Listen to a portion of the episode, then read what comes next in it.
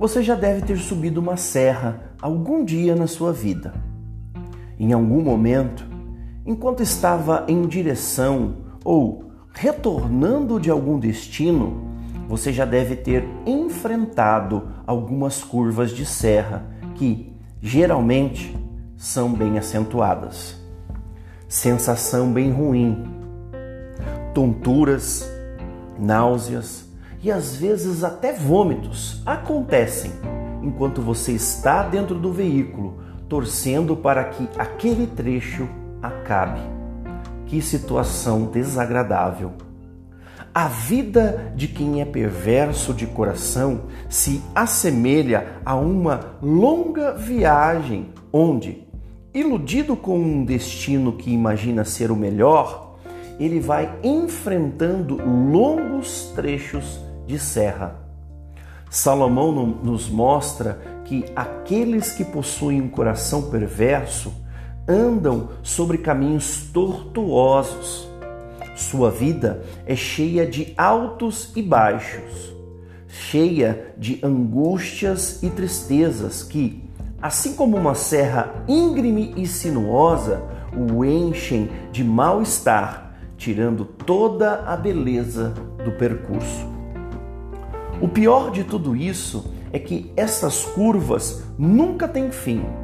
Muito pelo contrário, quem anda pela estrada da perversidade acaba que a cada passo se distancia ainda mais do verdadeiro destino.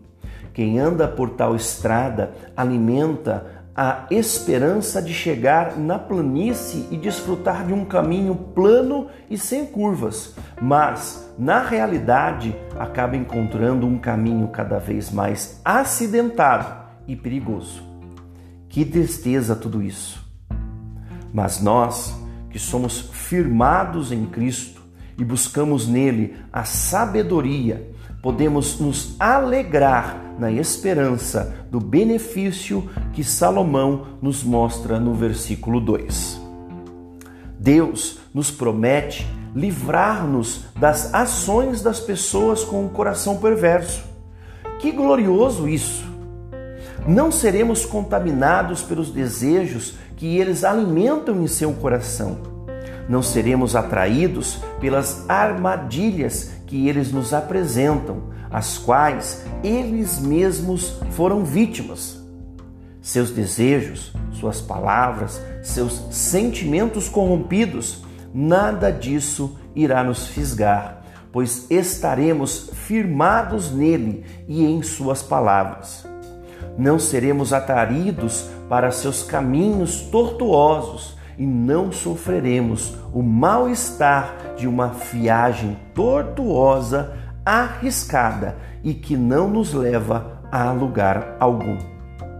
Ao contrário disso, estaremos sempre andando com nosso Salvador, trilhando seus caminhos e fazendo suas vontades. Não que não enfrentaremos trajetos difíceis e com obstáculos, mas quando eles aparecerem, teremos a certeza de que são passageiros e os venceremos, em nome de Jesus.